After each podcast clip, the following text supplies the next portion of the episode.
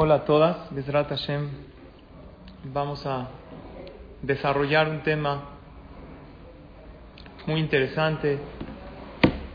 A pocos días de Yom Adin, de Rosh Hashanah, de Yom Kippur. Es un honor para mí estar aquí delante de ustedes. Nuevamente, gracias a Elena, a las que organizan, que me invitan de vez en cuando aquí a platicar, a Leitchazek juntos, fortalecernos, libre Torah. Antes de comenzar con el tema, quisiera que sepan que el día de hoy es un día muy especial en el calendario. ¿Qué día es hoy? 25 de Elul, que se conmemora. No, la creación del mundo. Beriata Olam, según una opinión en la Gemara, hay discusión si el mundo fue creado en Nisan o fue creado el día de hoy, 25 de Elul. El día de Rosh Hashanah, ahí sí es lo que usted menciona, es la creación del ser humano. Pero seis días antes, Hashem crea el mundo. Un día como hoy, 25 de Elul, fue el famoso Bereshit, Bara Elohim et es un día como hoy. ¿Y eso qué implica en nuestra vida? Que si hoy es un día que Hashem creó el mundo, hoy también es un día para que tú crees tu propio mundo. Es un día para que ese proyecto que tienes, ese sueño, que lo hagas realidad. Primero hay que tener las metas claras, después dirigirse hacia ellas y siempre pedirte filashem que podamos lograrlas. Pero el día de hoy es un día de muchísima verajá. El día de hoy es un día maravilloso. Es un día de tefilá. Es un día que Bedrat Hashem vamos a ver todos aquellos sueños hechos realidad. Por lo tanto, aprovechenlo mucho desde hoy hasta la puesta del sol.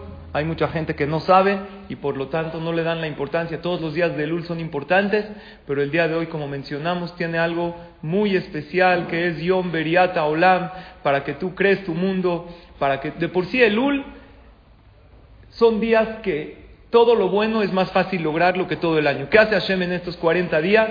Simplemente le sube la fuerza al Yetzer y así podemos lograr todo. Es mucho más fácil en estos días venir a clases de Torah, es mucho más fácil inspirarte en tu tefilá, es mucho más fácil lograr shalom bait, es mucho más fácil lograr educar a tus hijos correctamente, dominar tu mal carácter, es más fácil dejar de fumar, es más fácil hacer dieta y es más fácil hacer ejercicio.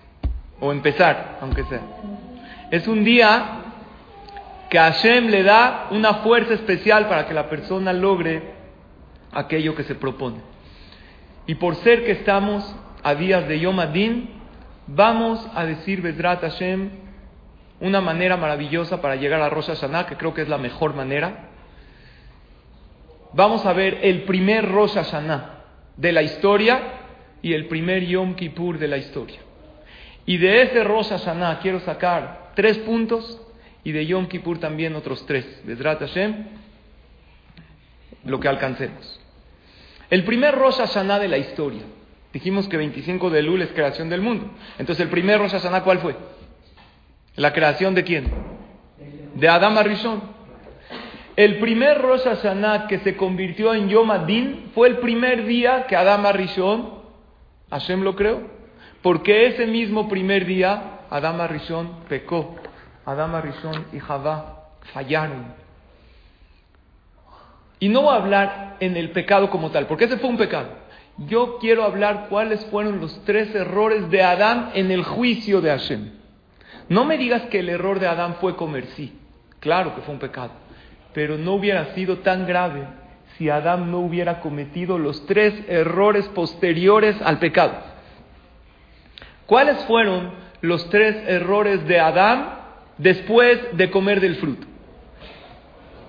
Error número uno, Adán Arishon comió, era Rosh Hashanah. Dios le dijo, no puedes comer. ¿Cuántos árboles había en el Ganeden? ¿Cuántos? ¿Cuántos? ¿Dos nomás?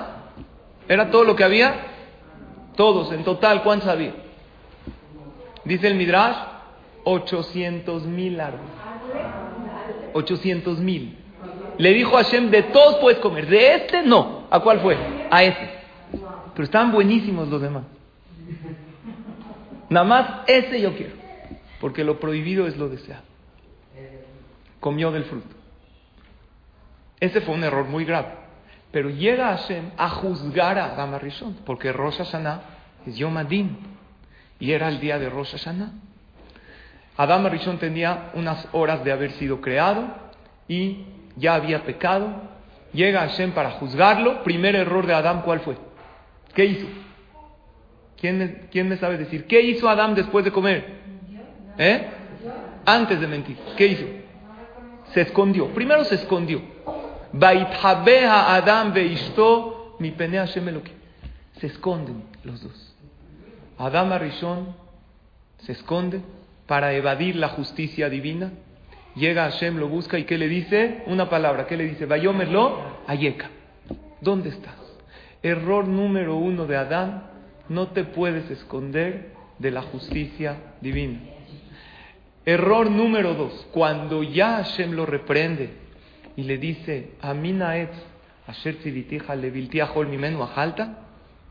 Oye Adán, ¿acaso comiste del fruto? Hashem sabía.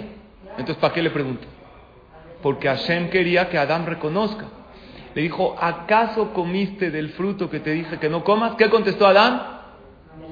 Aisha, al hombre le encanta echarle la culpa a la esposa.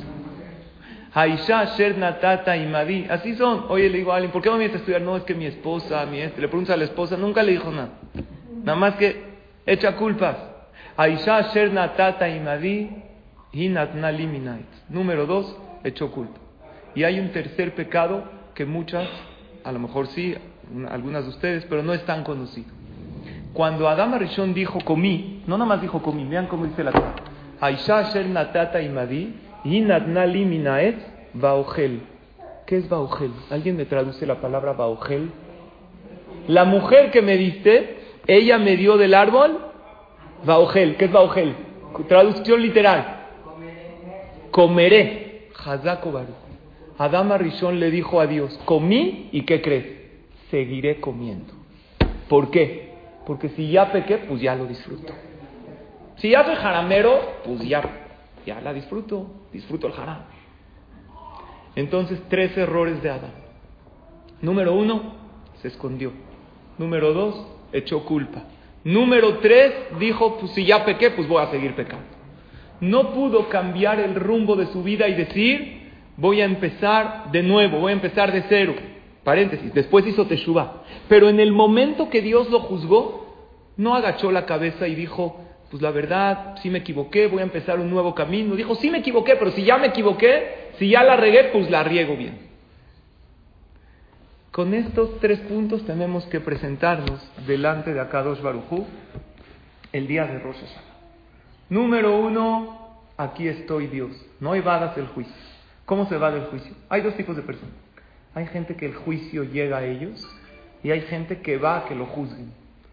Un Yehudí que no va al Knis en Rosh Hashanah, ¿lo juzgan o no lo juzgan? Claro. ¿Al Goy lo juzgan? Siete mil millones de habitantes en el planeta. ¿Los juzgan o no? Claro. Sí, los juzgan. Kol olam obrim lefanav kibne maron, dice la Gemara. A todos los, incluso hay jajamín que dicen hasta los animales los juzgan. ¿Qué le va a pasar al perro si se va a enfermar? Nada más que hay una diferencia. Los animales no tienen libre albedrío. Dios juzga a los animales el día de Rosh Hashanah, no dependiendo su libre albedrío, sino dependiendo el criterio divino que a cada dos Baruj decide cada criatura para qué vino al mundo. A los Goim tienen libre albedrío, tienen siete mitzvot que ellos deberían cumplir. Por lo tanto, el pueblo de Israel tenemos una... A su rango. Si el Goy cumplió las siete mitzvot, ¿cuáles son las siete mitzvot del Goy? Emunay Hashem, no robar, no cometer adulterio, no matar, poner jueces. ¿Está claro no?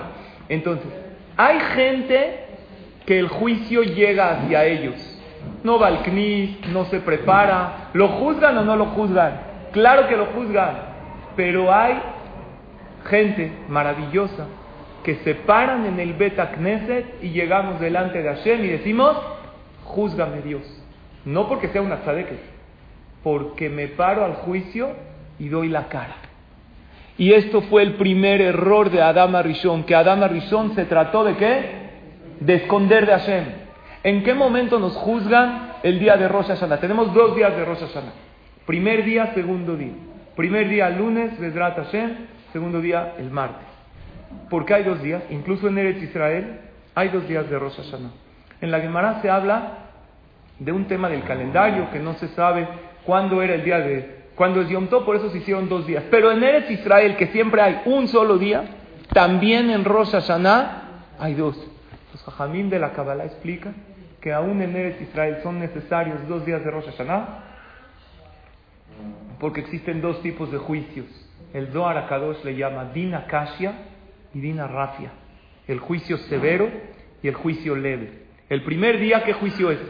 Severo, duro, la Gemara dice que si habría nada más el primer día de juicio, ni los grandes tzadikim pasarían el juicio, porque Hashem juzga rigurosamente. ¿Y hasta el más grande tzadik se equivoca o no? Claro. Por eso Akadosh Baruj hizo el segundo día de Rosh Hashanah, para que aún una persona que no es tan gran tzadik, pero llega y se arrepiente, y llega delante de Hashem con doblegación, también pase el juicio.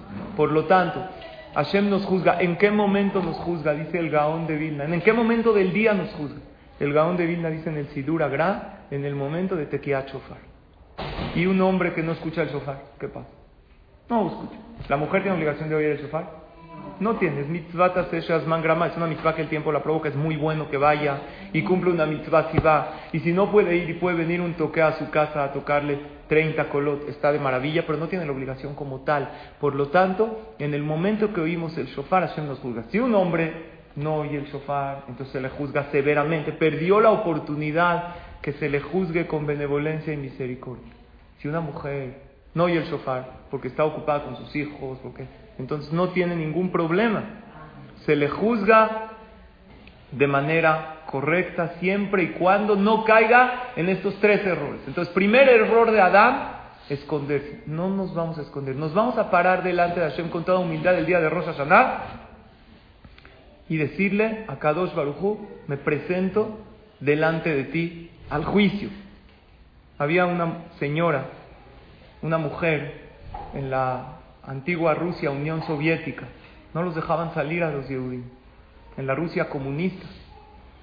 Cuando se fundó el Estado de Israel y estaba Jerusalén, el Kotel Amaraví tuvo ella la oportunidad de salir cuando sale, llega en el avión al aeropuerto de Ben Gurión, dice, quiero que me lleven al cote. Al cote. Antes de ir a la casa donde se iba a quedar. El primer lugar donde quiero presentarme es en el cote. Llega al cote la maravilla, alza sus ojos a Shem y le dice lo siguiente. Tate, ¿qué es tate? En irish. Papá, ¿alguien sabe irish A ver, corrígeme. Ich bin du. ¿Qué es ich bin? ¿Sí? ¿Lo pronuncié bien? Ich bin du. ¿Qué es ich bin du? Aquí estoy. Me presento delante de ti. Eso es Rosh Hashanah. Papá puede ser que no sea el más sadik del mundo, pero me presento. Y al yo presentarme y dar la cara, ya tengo una palomita. Porque Hashem nos reveló cuál fue el error de Adán. El primer error de Adán, ¿cuál fue? Evadir. No hay evasión del juicio. No soy tzadik, mira aquí con mis errores, con mis aciertos, traté en el UL de prepararme, vine a las clases, traté de mejorar un poquito y neni, aquí estoy, me presento. Así reparamos primer error de Adam Rishon. Vamos al segundo, sí. ¿Eso se siente cuando están tocando el shofar?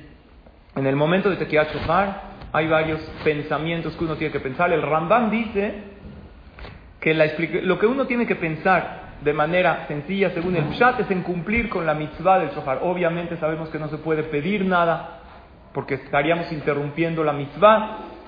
Existen varias kavanot que uno podría pensar de manera más profunda. La primera sería, estoy cumpliendo la mitzvah.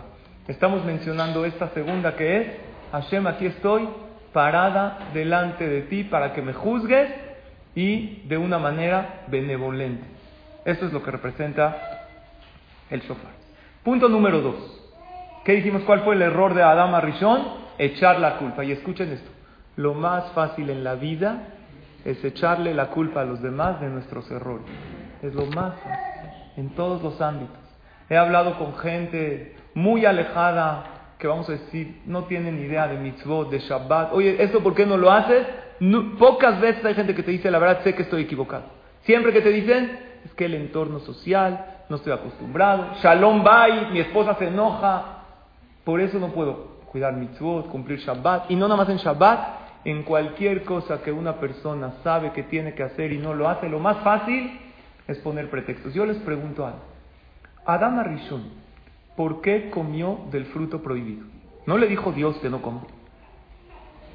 ¿Es verdad que Javá lo convenció a él? ¿Tenía razón Adán en echarle la culpa a su esposa? ¿Sí o no?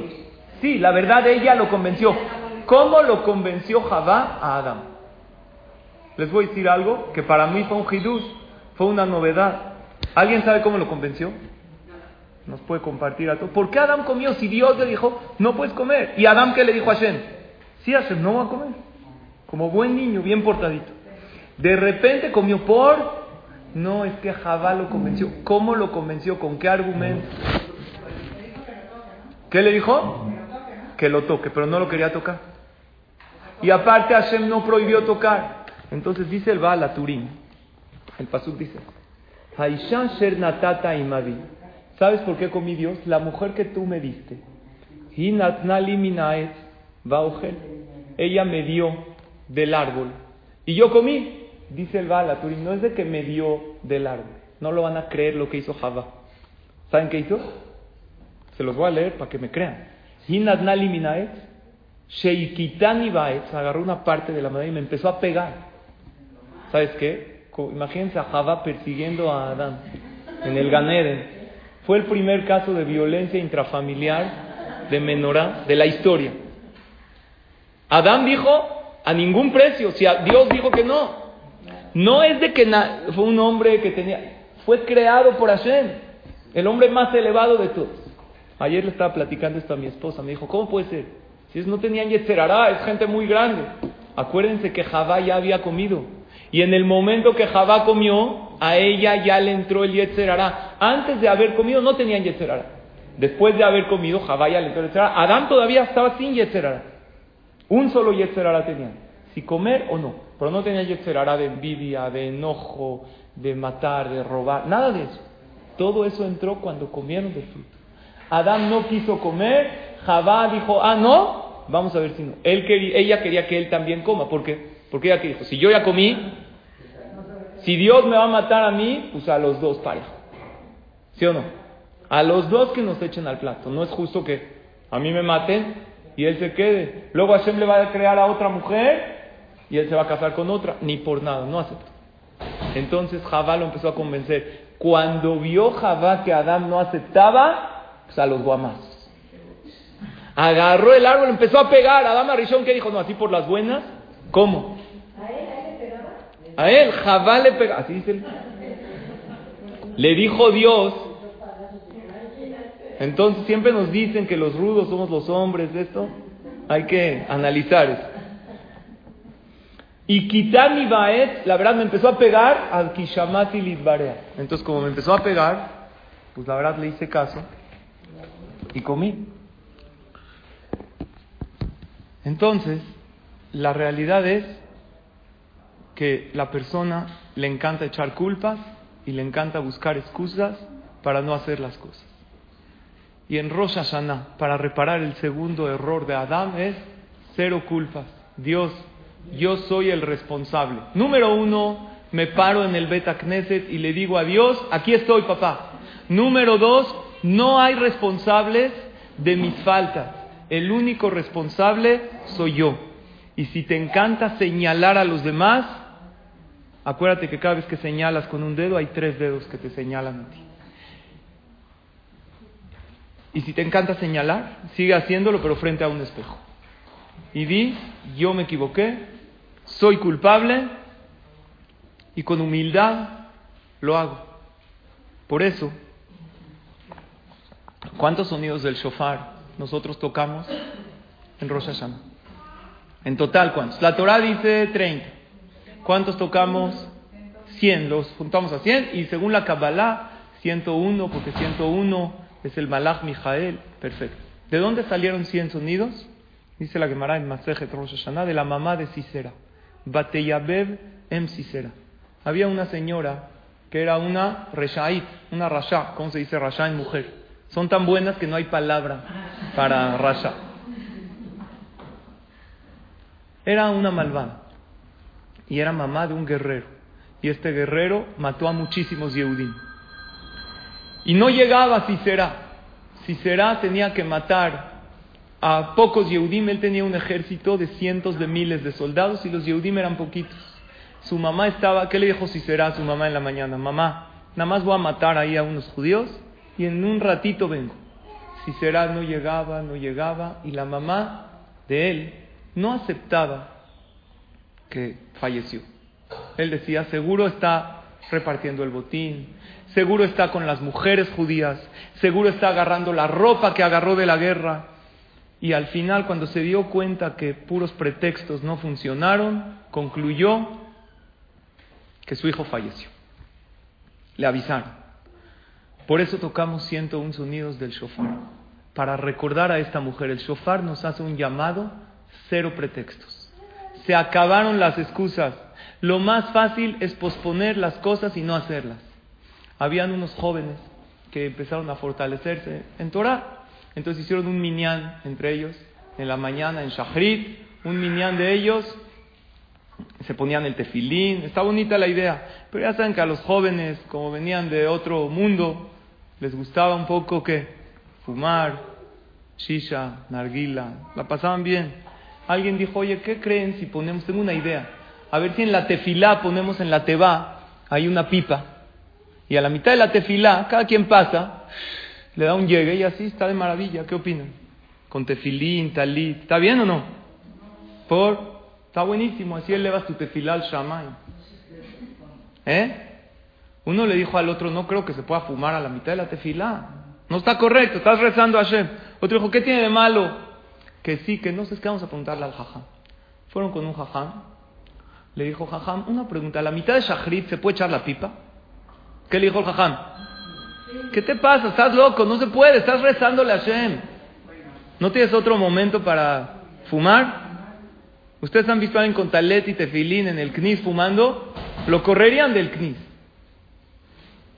Entonces iba con sus amigos. ¿Qué les dice? Dijo el jajam que no se puede. Le dijo su amigo, no, tú no sabes preguntar. Déjame ir yo a preguntar. Va con el jajam, le dice, jajam, tengo una pregunta. Cuando estoy fumando, ¿puedo rezar? Estoy fumando, ¿le puedo pedir algo a Dios? Jajam le dijo, mira, tú puedes rezar, tú puedes hablar con Hashem en cualquier momento del día. Muchas gracias. Y le dijo, ¿ya viste? No sabes, según la pregunta es la respuesta. Y la pregunta es cómo tú te haces las preguntas a ti mismo. Si tú te haces la pregunta para no hacerlo, todos tenemos diálogos internos en la vida. Y nosotros nos podemos preguntar las cosas de manera que la respuesta sea sí o no como nosotros queramos. Porque el que quiere buscar maneras como no hacer las cosas siempre las va a encontrar. Pero el que quiere buscar las maneras como lograr hacer lo correcto también lo va a encontrar. Y cada vez que ponemos una excusa en la vida, nos tenemos que preguntar tres preguntas. Número uno, ¿es verdad la excusa que te estás poniendo? ¿Es verdad? No, es que no tengo tiempo con mis hijos. ¿Es verdad que no tienes tiempo? Pregúntate tú a ti misma, nadie te lo está preguntando. Tú, ¿es verdad? Número dos, ¿qué gano poniendo pretextos y excusas en la vida? ¿Qué gané? No tengo tiempo para estudiar Torah. Está bien, ¿qué ganaste? ¿Sabes qué ganaste? Tranquilizar tu subconsciente.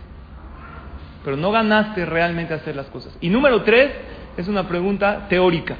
¿Cómo se vería tu vida sin excusas? ¿Cómo se vería nuestra vida si haríamos todo lo que sabemos que debemos hacer y si dejamos de hacer todo lo que sabemos que está mal? Nuestra vida sería maravillosa. Entonces el punto número dos es cero excusas. Y el punto número tres, ¿qué, ¿cuál fue el error de Adama Rishon? Comí y ¿qué voy a hacer? Y comeré. Rosh Hashanah es, voy a empezar un camino nuevo en la vida. Ya no voy a caer más. Ahora, la verdad, ¿vamos a volver a caer o no? La verdad sí. Cuando yo me propongo, no voy a volver a caer en el enojo. Es probable, si tengo yo un carácter explosivo, si soy de mecha corta, que no me vuelva a enojar en todo el año? Casi no. Entonces, ¿para qué me propongo algo que sé que no? Porque en ese momento es una propuesta sincera. Y a Kadosh Baruj es Yodea Ta'alumot y él ve los corazones y ve lo oculto y él ve que tu propuesta es sincera. No caigamos como Adama Rishon. Adama Rishon dijo, si ya comí, pues ya como. Si ya pequé, pues sigo. Nosotros debemos decir, sí, me equivoqué, voy a tratar de enmendar. Hubo una historia en Eretz Israel muy triste en la vida que se propagó. Habían unos, entre los Hasidim, cuando hacen una fiesta con el Rebe, con el Jajam, les gusta tomar mucho, demasiado. Y había uno que estaba un poco pasado de copas. Le dijo al Jajam, Jajam, yo me voy a mi casa. El Jajam, el Rebe, le dijo, tú sabes que si tomas, era un día de semana, no manejes. Vete con alguien. Le dijo, Jajam, sí estoy tomado, pero estoy de maravilla. Es más, ojalá y la gente maneje como yo manejo cuando estoy tomado. Yo tengo precaución. El Jajam le dijo, hazme caso, no lo hagas. Esta persona agarra el coche, apenas arrancó, se echa en reversa. Y atrás había un niño. Y este niño era nada menos que el hijo del rebe, del Jajam. El hijo primogénito, que era el que continuaba toda la cadena de los Admurim. Este niño, obviamente lo hospitalizaron. Él cuando captó lo que hizo, se alarmó mucho, vino a Salá, lo llevaron al hospital. Y él cuando le cayó el 20 ya era demasiado tarde. Después de unos días, tantos doctores trataron y Barminan falleció el niño. A este hombre, antes de que lo detengan, vino la policía, todo, le dijo, jajam, yo le prometo que no vuelvo a tocar un volante, en mi vida vuelvo a manejar. De verdad, jajam. El daño ya está hecho. Imagínense después de 8 o 10 años que el Señor estuvo en la cárcel. Sale de la cárcel después de 10 años. Contesten ustedes, ¿va a manejar o no? La verdad sí.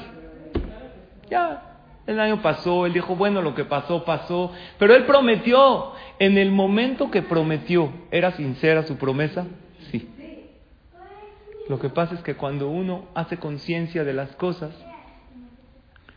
en ese momento piensa y saca algo de su boca porque no ve a futuro. Pero en el momento era sincero o no. Eso es lo que quiere Hashem de nosotros. En el, día de Rosh Hashanah, un momento de sinceridad, de poder empezar un capítulo nuevo en el libro de tu vida. Claro, 100%. Un punto muy correcto que decía el Jafet Haim. Tenemos que hacer cosas que sepamos que está en nuestras manos. Pero la idea es evadir y no caer en lo que hizo Adam Arishon. Adam Arishon dijo, si ya pequé, pues sigo. Y hay veces muchos llegamos así el día de Rosh Hashanah. Mira, cambiar mi estilo de vida por completo. No puedo, cumplí un poco con Hashem, vine al Bet Knesset, el shofar nos enseña el símbolo del shofar, las letras del shofar son las mismas letras que la palabra Shaperu. Shaperu significa mejoren, es un llamado a mejorar, así como este shofar empieza muy chiquito, tiene una boquilla chiquita, pero acaba grande. No se ve tanto el cambio, se va abriendo de a poco, siempre apuntando hacia Kadosh Baruchu. Eso es lo que uno tiene que hacer. Un camino de a poco, pero sí llegar con una convicción clara de empezar una vida nueva. Una vida nueva en lo que esté a nuestras posibilidades, en lo que sea un cambio, como bien está mencionando, algo que realmente podamos hacer. Si lo voy a lograr o no ya depende de Hashem, pero en este momento tengo una convicción clara. Este fue el primer Rosh Hashanah de la historia. Yo les pregunto, ¿cuál fue el primer Yom Kippur de la historia? ¿Cuándo quedó el primer Yom Kippur marcado como Yom Kippur? ¿Cuándo fue? Cuando Moshe Rabben, después de 2448 años, bajó. ¿Cuántas veces subió Moshe Rabbenu al Har Sinai? Todas saben, tres veces. Al principio para recibir la Torah, el 6 de Sivan. Bajó cuando hicieron el pecado del becerro de oro, Shiva Betamuz. Después subió a pedir perdón, no consiguió el perdón. Subió otra vez en Rosh Chodesh Elul y bajó en Yom Kippur con una buena noticia. Salah Tikit Bareja. Hashem le dijo, ya los perdoné. Y cuando Hashem le dijo, ya los perdoné, no nada más los perdonó, sino también recibimos de Hashem la Torah que hoy en día tenemos. Las lujot, las lujot cheniot, las segundas tablas de la ley, que esas no se rompieron. La Torah que tenemos hoy en día no es la de Shavuot. O sea, el día de Matán Torah, ¿cuál es? Kippur. Shavuot fue un día de intento de Matán Torah, por eso lo festejamos, porque ahí nos apegamos con Hashem, pero no fue una Torah que se quedó con nosotros. Y aquí vamos a analizar cuáles fueron los puntos del primer Yom Kippur para llevarlos también en nuestra vida. Otros tres puntos. Los puntos del primer Rosh Hashanah, ¿cuál fueron? Número uno, Adán se escondió. No te escondas, preséntate. Adán echó culpas, no culpas, no pretextos. Yo soy el responsable, Hashem, de mis acciones. Y punto número tres, no digas voy a seguir en mi mismo pecado, sino voy a tratar, aunque sea tratar, de empezar una vida nueva, un nuevo capítulo en mi libro de la vida. Esa es la mejor manera de llegar a Rosh Hashanah. La mejor manera de llegar a Yom Kippur lo vamos a aprender del primer Yom Kippur. El primer Yom Kippur de la historia hubo dos cosas. Hubo perdón, Salachti Bareja, Kadosh Baruj dijo, los perdono. Y hubo otra cosa. Hubo que el pueblo de Israel sintieron que ahora sí Hashem está con nosotros. Hasta entonces el pueblo de Israel sentían que Dios se apartó de nosotros, porque nosotros lo traicionamos, nosotros lo defraudamos. Vamos a la primera parte de Yom Kippur, que es la palabra perdón, y es la palabra crucial. Y en ese Yom Kippur Hashem le dijo al pueblo de Israel, este Yom Kippur queda marcado para toda la historia, para todos los días de Tishrei, Kibayom Yechaper Alechem, Letaher Etchem Mikol Hatotechem, Lifne Hashem Titaru. Este va a ser un día de perdón para que ustedes se purifiquen. Hay dos perdones. Hay perdón entre los seres humanos y perdón de nosotros con Hashem. ¿Por cuál hay que empezar? Con los seres humanos. Primero tenemos que darnos a la tarea de pedir perdón y de perdonar. Y después de haber pedido perdón y perdonar, podemos pedirle perdón a Hashem. Porque todo lo que nosotros le pidamos a Hashem, Dios nos va a preguntar si nosotros también lo damos a los demás. Tú llegas con Hashem y le dices, Hashem, perdóname, hatati, aviti, pashati, Dios te dice, ¿tú perdonas? Todo lo que tú no das, no se vale que tú se lo pidas a Hashem. Si tú no das perdón, no puedes exigir. En todo. ¿Qué más le pedimos a Hashem? Salud. ¿Cómo yo puedo dar salud a los demás? Cuando te piden pedir refuaje lema para alguien, ¿lo dices? Dos, ¿lo dices sinceramente? o nada más para, me hablo a mí mismo para, ya, ya pedí por él. Vamos a visitar a aquellos enfermos. Nosotros, Baruch Hashem, no tenemos la necesidad que vengan. Para Bikur Jolim hay dos. Hay uno que está en el hospital y hay otro que está afuera. Nosotros nos tocó estar afuera. Hay que aprovechar esa oportunidad. Pedimos Parnasá, damos Tzedaká a aquel que necesita y así todo aquello que pedimos Hashem nos va a preguntar si nosotros lo damos. Y aquí viene la pregunta si nosotros realmente otorgamos el perdón. Para que Hashem nos dé, los 10 días de Teshuvah empiezan en Rosh Hashanah, aunque no se menciona la palabra perdón en Rosh Hashanah, desde ahí empieza el proceso de Selijá, de perdón. En Erev Rosh Hashanah, domingo en la mañana, la mujer que va a Selijot ya empieza a decir Biduy no tiene obligación, pero sí tiene la mujer que buscar la oportunidad de ir a hacer Atarat Nedarim. Porque ya desde Erev Rosh Hashanah tenemos que llegar sin ninguna promesa pendiente, aunque está en la alajá una mujer casada le puede pedir a su esposo que si ella no puede ir, que la haga shalíah. Ella la hace enviado a él para hacer la tarat nedarim y si no acepta usen la técnica de Javá, con el palo seguro va a aceptar. Hashem nos va a preguntar si realmente perdonamos cuando nos piden. Hay uno de los libros se llama Amudeor. Este libro es un libro de Sheelot Uchubot. ¿Saben qué es Sheelot Uchubot? Preguntas y respuestas. Este jajam se llama Rabbi Ejiel Eller. Era un gran jajam. Y él, ¿cómo firmaba en cada respuesta? Ha'alub y Ejiel Eller. ¿Qué es Ha'alub en hebreo? ¿Qué es Ha'alub? El ofendido, el agredido. Así él firmaba. Está raro, ¿no? Así alguien firma una carta el ofendido contestaba toda la, la y firmaba. El ofendido Yehiel Eler. ¿Qué hay detrás de esta palabra? Hay una historia muy interesante.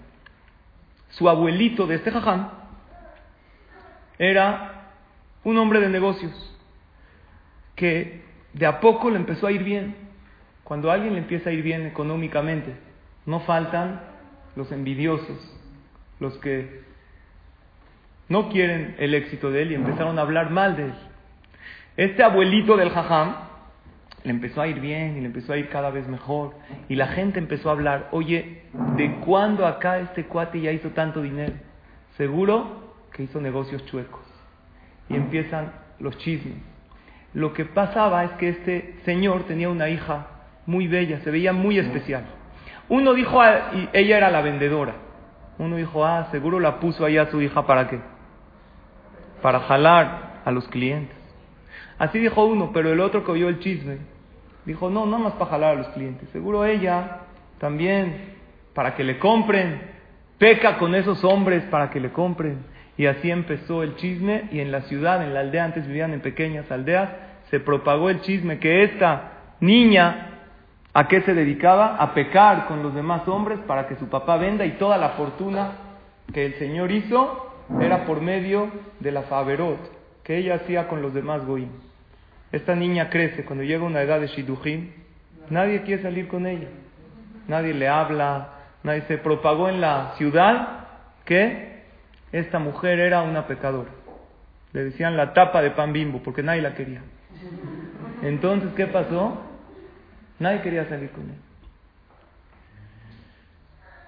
Hablaban con este muchacho, un Rosh Yeshiva, un eso, jajam, de verdad, mi hija nunca hizo nada. Entonces decían, bueno, se ha oído, ¿no? Si el río suena, agua llega. Entonces, nadie como que le creía al 100% y le salió un Shemra a la niña. Finalmente, cuando esta niña ya era mayor y no encontraba Shidduch, decidieron, con un, había un muchacho, Hazid, que no estudiaba Torah, que era un carretero y venía de una familia muy disfuncional y eh, estaba en las calles y nadie sabía qué onda con él. Dijeron, pues aunque sea que se case con alguien. Se la ofrecieron al muchacho, ¿qué dijo? Pues adelante, si tiene lana. ¿No? Tenía mucho dinero la niña. Oye, le dijeron, dicen que esta peca con Goín. Dijo, ah, no importa, me aguanto de todo. En el momento de la jupá, cuando se iban a casar, ella estaba entrando a la jupá antes el velo de la novia, no era transparente. Hasta hoy en día los hasidim ¿saben cómo es el velo? Tapado por completo. Ella empezó a derramar lágrimas delante de Hashem y le dijo a Hashem, tú sabes que nunca en la vida pequé con nadie, que nunca nadie me tocó ni siquiera. Si no tuve el zehut de tener un esposo Talmid Jajam apegado al camino de la Torah, dame por favor el zehut de tener hijos Talmid Jajamim. Estas tefilot, el día de su boda, que se abrieron las puertas del Shamaim, fueron recibidas. Todos sus hijos fueron Talmid Jajamim. Uno de ellos, ¿quién fue? Este Jajam, el Amudeor, Rabbi Yehiel Eller. Él cómo firmaba en sus teshuvot. Ha'alub, el ofendido. Gracias a las ofensas que le diste a mi mamá. Yo fui aquel Talmid Jajam. Esto es una técnica para perdonar a aquel que nos hizo un daño. Al final, ¿fue un daño o fue algo bueno? Fue mucho sufrimiento lo que hablaron de ella. Pero al final salió algo buenísimo. Ella tuvo hijos súper tzadikim, súper talmide jajam.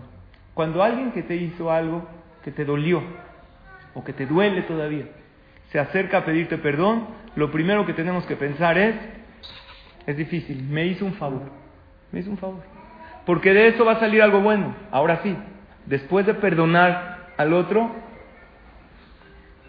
puedes acercarte a pedirle perdón a Hashem. Y es muy importante que cualquier mujer, aunque no vaya al Beta Knesset, diga Viduy en Yom Kippur. ¿Cuántas veces tenemos que decir Viduy en Yom Kippur? Es bueno decir cinco veces. En cada una de las tefilot, Yom Kippur es un día de cinco, cinco inuim, cinco restricciones de la Torah, cinco tefilot, y en cada tefilá hay un Viduy. El número cinco representa la letra G, y la letra G es la letra de la Teshuva del arrepentimiento. La quinta verajá de la Amidad, la letra G que suma cinco, es Ashivenu Avinu Letorateja. Que finalmente es lo que quiere Hashem. ¿Qué quiere Hashem de nosotros? Arrotze bichuba. Akadosh Baruj quiere esa parte, esa mejoría. No existe una teshuva completa sin que uno diga vidui. En Rosa Hashanah no hay vidui. En Rosa Hashanah tú tienes que reconocer que tú eres el culpable de las cosas, pero no decir hatati, avid, recordar pecados. No hay pecados en Rosh Incluso no se puede comer, no es que no se puede. Hay una costumbre, lo trae el Shulchan Aruch, el Mishnah Berurah, de no comer nuez en Rosh Hashanah. ¿Por qué? Porque goz suma het. ¿Qué es het? Pecado. No es una alhaja. Porque suma ni siquiera recordar el pecado, saber que el culpable de lo que me pasa soy yo y nadie es responsable de mis errores más que yo, pero no recuerdo y especifico mis pecados. Desde el otro día de Rosh Hashanah, que es Som Gedalia, hasta el ayuno de Gedalia el miércoles, hasta Yom Kippur, tratar de todos los días decir un vidui y en Yom Kippur cinco viduim. Y aquí entra la confusión en el corazón de la persona. Cuando yo digo vidui, ¿cómo me tengo que sentir? ¿Soy un jaramero? ¿Soy de lo peor? ¿Eh? Arrepentido. ¿Qué es hatati, abiti, pashe? ¿Soy un rasha, sí? ¿Soy lo peor que hay en la vida? El sentimiento de la persona, el ser humano es muy complejo. Hay veces es importante que la persona se sienta nulo, se sienta pequé, me equivoqué, estoy mal. Y hay veces es muy importante que la persona se sienta estoy bien. ¿Cuál es el sentimiento que tiene que predominar en la persona? El de estoy bien, ahí la llevo, o la verdad estoy mal, o las dos. ¿Cómo los combinamos? Estoy bien, ahí la llevo, porque quiero mejorar, pero en el momento del vidui ahí uno tiene que sentir la culpa completa. Totalmente. Soy culpable, me he equivocado, le fallé a mi creador, pero hasta ahí. Dice Rasim Habunin, un gran jajam al musar. Dice, la persona siempre tiene que llevar consigo mismo dos papelitos. En la bolsa derecha, un papelito que diga Bishvilini Braula. El mundo fue creado para mí, tengo potencial, soy increíble, soy parte de Hashem, soy maravilloso. Y en la bolsa izquierda, que es la que menos predomina, uno que diga Anojía Farba Efer. Soy polvo y ceniza, soy tierra. Y hay que saber cuándo sacar cada uno. Por ejemplo, cuando tú vienes a una clase de Torah, ¿qué papelito tienes que sacar? Soy polvo, soy tierra, riégame, dame, échame para ver si florece algo de mí. Y cuando te piden que repitas la clase que escuchaste, ¿qué tienes que pensar? Soy lo máximo, puedo repetir, puedo transmitir, por algo Dios me puso en este lugar para que transmita, porque tengo el potencial. Imagínense si sería al revés. Vengo a una clase y pienso, yo soy lo máximo, no puedo aprender, no puedo absorber porque ya lo sé. Él no me puede enseñar nada, ella tampoco.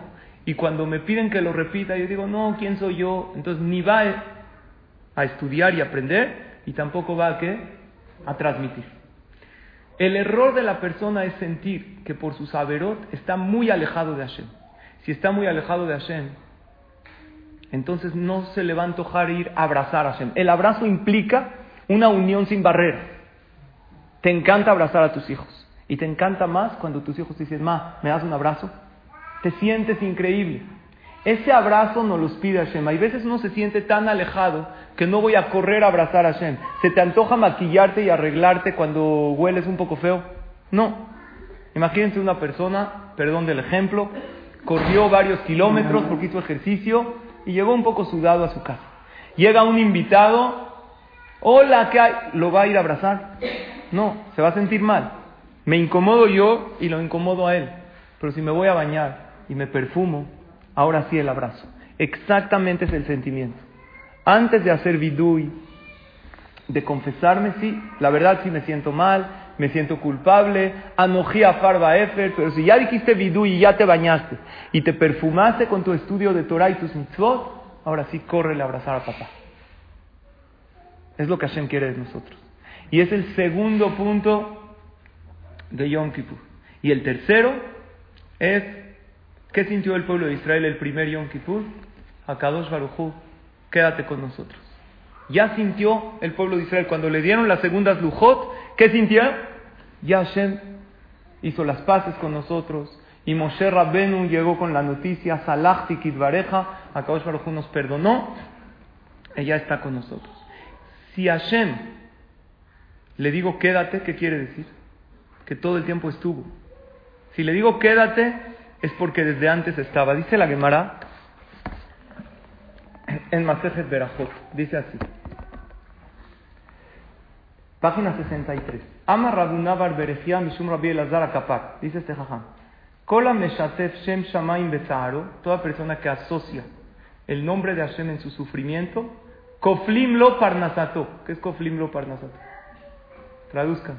Koflim. Se le duplica su parnasá. ¿Quieren doble parnasá este año? Doble. No un 10% más, un aumento del 20%. Doble. Doble atzlajá, doble verajá. La Gemara nos da la receta. Toda persona que asocia el nombre de Hashem cuando está sufriendo, cuando está en su sufrimiento, se le duplica la parnasá. Es una segula de la Gemara. ¿Qué significa asociar el nombre de Hashem en el sufrimiento? La explicación de Rashi es cuando una persona, cuando está sufriendo, le agradece a Hashem porque sabe que así como en lo bueno tú estás conmigo, en lo difícil también estás. Y bendice a Hashem, porque ustedes saben que los días de Elul son días de capará. Hay veces no se asusten si pasan cosas en estos días, si alguien pierde un dinero, si alguien, hay veces me entero de cosas. No, este le pasó esto, va a terminar un problema médico, un problema de salud, uno me dijo, su hija se cayó y se rompió el hombro, otro chocó, otro. ¿Pasan cosas en el hulo no? Si pasan, no hay que asustarse. Hay que decir qué bueno Hashem está acabando el año y qué está haciendo. Está acabando y cobrando las últimas cuentas por cobrar y ahora viene un año maravilloso. Pero Hashem, como ya está llegando el tiempo del cobro, tiene que cobrar. Por eso en el UL nos protegemos con clases de Torah, con cosas, para que el cobro sea de la mejor manera. Y cada vez que uno tiene un sufrimiento, tiene que alzar los ojos a Hashem y decir, escapará, algo bueno viene, no hay mal que por bien no venga, y sé Hashem que tú estás conmigo en este momento. Eso se llama Kola Meshater Shem Shamaim Betzaro. El que hace esto, según Rashi, Koflim lo Parnasato. Gemara en Berajot, Daf Se le duplica su Parnasat. El Mearsha dice otra cosa. El Mearsha dice así, otro comentarista de la Gemara. Cada vez que uno sufre, ¿quién sufre con él? Hashem. Quiere decir que de todos los Yehudim que somos, de los 14 millones de Yehudim que somos, uno está sufriendo, otro está contento, otro está normal. Cada uno tenemos una partícula de Hashem. Y Hashem tiene la del Yehudí que está sufriendo, Dios está llorando con él. El Yehudí que está contento, Dios tiene esa parte, Él es todopoderoso, se subdivide toda su parte, está contento con Él. Entonces cuando uno pide tefilá, le dice a Hashem, Amakir Akadosh.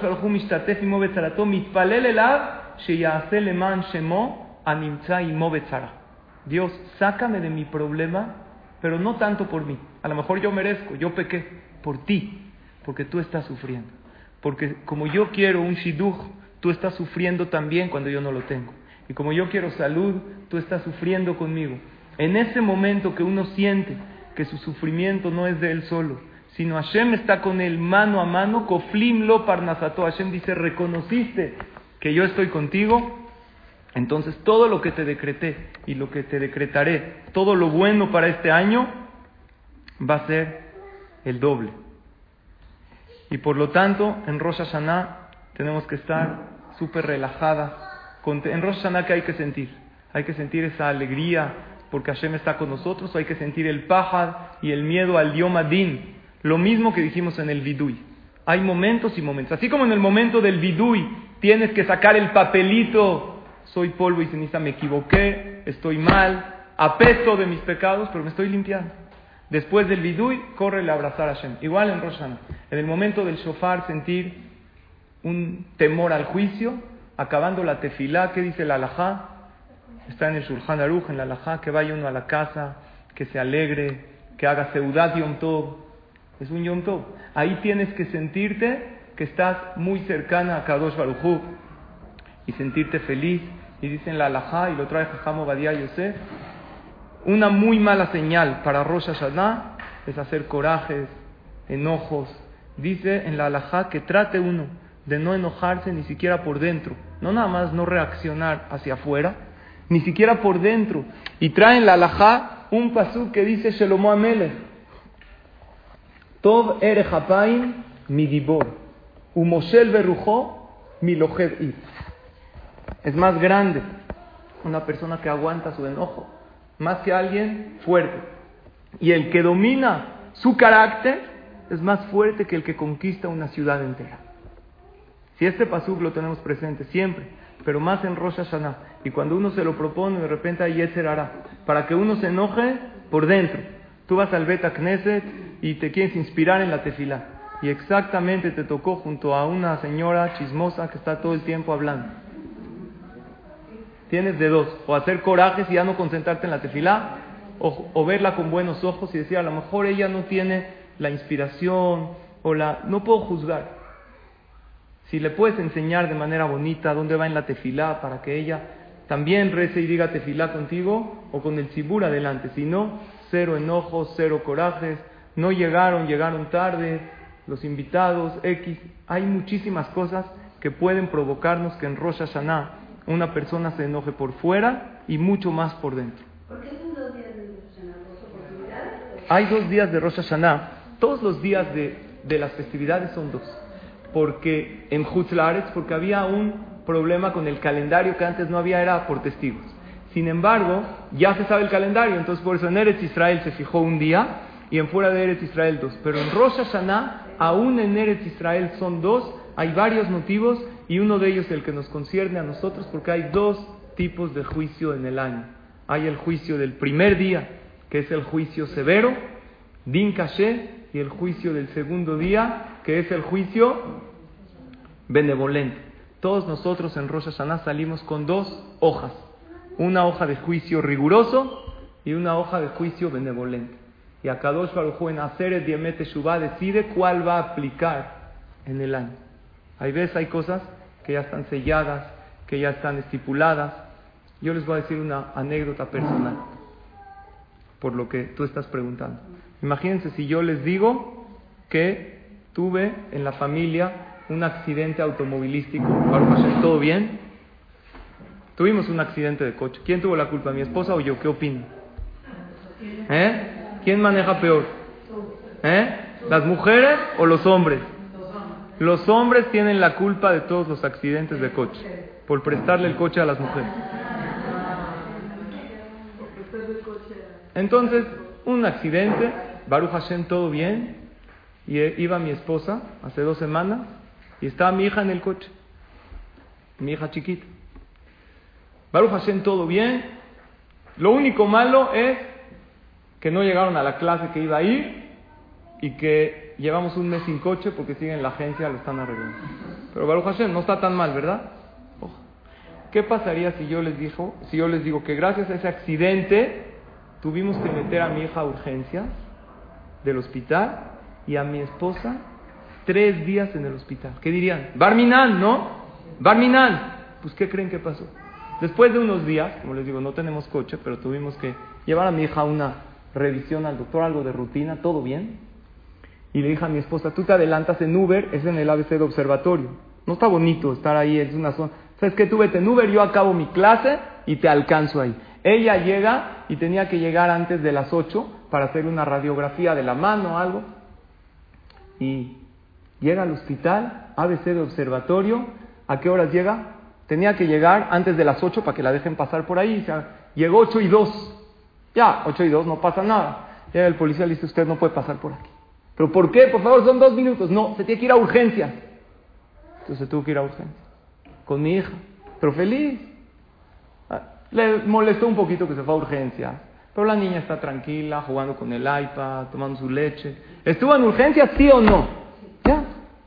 Fuimos al doctor, salimos del doctor, excelentes resultados. Me dice Sharon, mi esposa, oye, qué maravilla. Baruch Hashem, todo bien. Le agradecimos a Hashem que está bien la niña. Y estuvimos en urgencias. A lo mejor Hashem nos dictaminó que teníamos que entrar a urgencias y ya la pagamos. ¿Pero cómo la pagamos? De maravilla. Pero eso no es todo. También hubo Baruch Hashem una alegría en la familia y mi esposa fue al hospital. a visitarla, ¿sí o no? A la que se alivió. Pero ¿cómo fue? A los, tres días fue al hospital. ¿Cómo fue al hospital? Chocolates, todo de maravilla, platicando, riendo. Entonces, a lo mejor Dios, ¿qué nos decretó? El Rosh Hashanah pasado. Choque, tres días en el hospital y urgencia. Todo se cumplió, pero ¿cómo? De una manera maravillosa, benevolente e increíble. Eso es una óptica que un Yehudí tiene que tener de cómo suceden las cosas en la vida. Hay veces Hashem decreta Parnasá, pero no dicen qué la va uno a gastar. Barminan puede haber algo malo, mucha Parnasá. ¿De qué sirve Parnasá? Si una persona tiene tristezas, si tiene gastos inesperados, si no hay salud, ¿de qué sirve? Entonces, eso es lo que Akadosh Barujú nos pide. Este Rosh Hashanah, de verdad, ¿quieres una buena señal para todo el año? Tranquilidad total, aunque pasen cosas, porque pasan. El Yetzer hará es más fuerte, dijimos que todo el Ul, a Kadosh Barujú, le quita la fuerza y se la pone al Yetzerato. En Rosh Hashanah también tienes mucho Yetzerato, pero Dios le da la fuerza a alguien muy fuerte. ¿A quién? Al Satán. Al Satán arriba. Para que acuse al pueblo de Israel. Después en Kippur le cierra la boca. Hay un jajam, ya un minuto más. Se llamaba Rabbi Udab Estaba, él vivía en Bagdad, en Irak. Y este jajam estaba con su esposa el día, la noche de Rosh Hashanah, primera noche de Rosh Hashanah, y hacía mucho calor en la casa, no había aire acondicionado, ya había casado a todos sus hijos, él con su esposa solitos en la noche de Rosh Hashanah, como hacía tanto calor, subieron a la azotea a hacer la ciudad de Rosh Hashanah.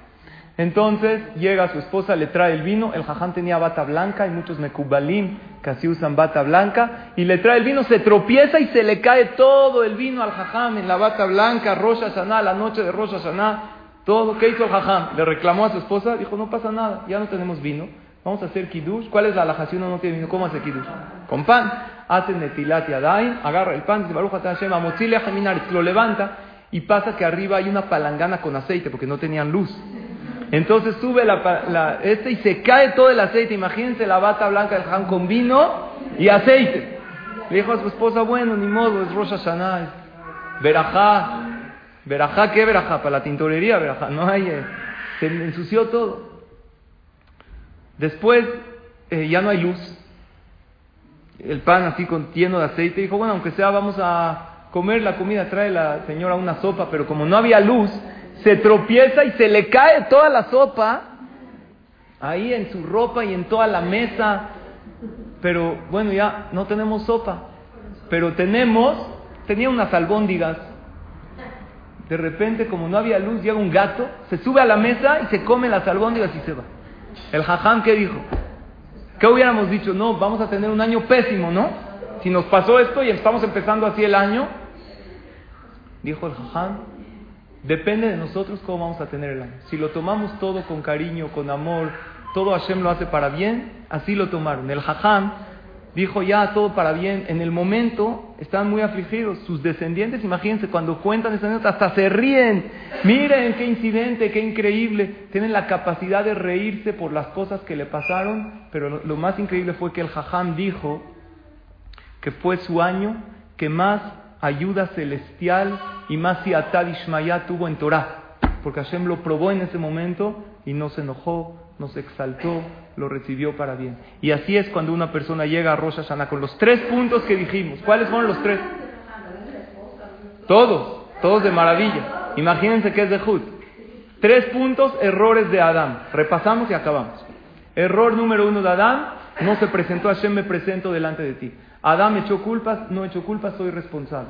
Número tres, voy a tratar de empezar una vida nueva.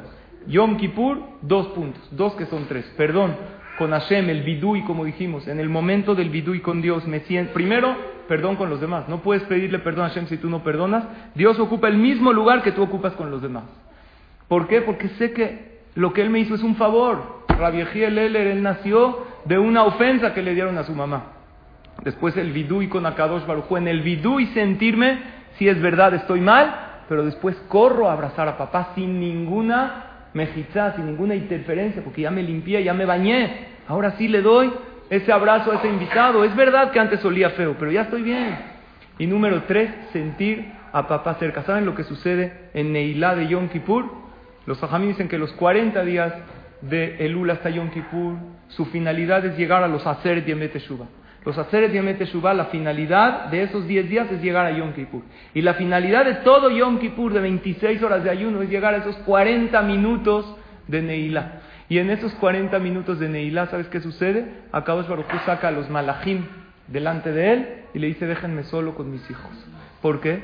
Porque la pregunta es, Hashem hizo una regla, que Hashem tiene que estar rodeado de malachim, dice el Zohar Akadosh, el reinado de Hashem es como el reinado de abajo, y abajo el rey nunca está solo.